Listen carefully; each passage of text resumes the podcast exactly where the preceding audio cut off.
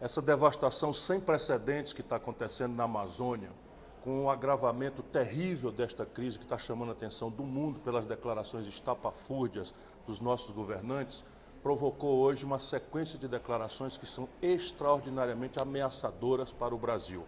Desde o secretário-geral das Nações Unidas, que ponderou pela necessidade de uma, uma solução internacional para isso, passando agora até por uma ameaça um pouco mais clara do presidente da França, Macron, dizendo que o G7 deveria se posicionar.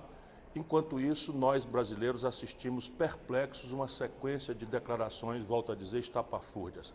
E eu me senti obrigado, por responsabilidade com o Brasil, a fazer aqui algumas sugestões ao senhor presidente Jair Bolsonaro. É preciso que ele calhe a boca, que ele pare de falar tantas coisas que só põem gravame nessa situação terrível, que viaje tão logo quanto possível para a região, que demita este canalha incompetente e corrupto que ele nomeou para o Ministério do Meio Ambiente como um sinal de satisfação ao povo brasileiro e à comunidade internacional de que está querendo resolver o problema e, a partir desta reunião, tome imediatas providências para conter esse devastador incêndio. Há equipamentos importantes no Brasil que não estão acionados, mas uma tragédia dessa natureza nos faz tranquilamente poder pedir a Portugal, que tem tido muito sucesso no enfrentamento de grandes incêndios florestais, aos norte-americanos, que têm muitos aviões, como Evo Morales já fez na pedaço da Amazônia, alcançado por esse mesmo incêndio terrível. Em qualquer circunstância, é preciso que Bolsonaro volto a dizer, pare de falar bobagem, assuma a responsabilidade e tome a linha de frente da defesa deste patrimônio que pertence aos brasileiros, mas é também objeto da cobiça internacional.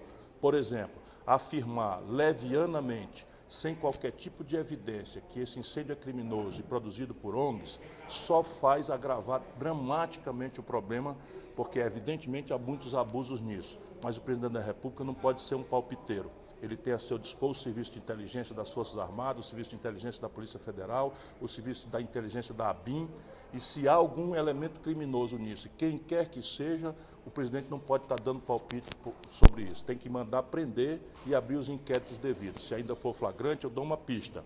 Houve um movimento que chamou o Dia do Fogo e essas pessoas despudoradamente, sendo certo que estão protegidos por esse presidente da República, anunciaram um dia onde tudo isso começou. Isto é público e as pistas para uma ação da Polícia Federal estão dadas. Entretanto, o que eu quero nesse momento é pôr a urgência. É preciso apagar esse fogo, tanto do seu ponto de vista físico, chamando a cooperação dos governadores, os corpos de bombeiro, a defesa civil e a cooperação internacional. E, em qualquer circunstância, apagar esse fogo político que bota muita bobagem, muita, muita disparate, muita declaração estúpida, agravando muito dramaticamente o risco que o Brasil tem de, num dia, não ser mais considerado capaz de administrar esse patrimônio que nos pertence, que é a Amazônia brasileira.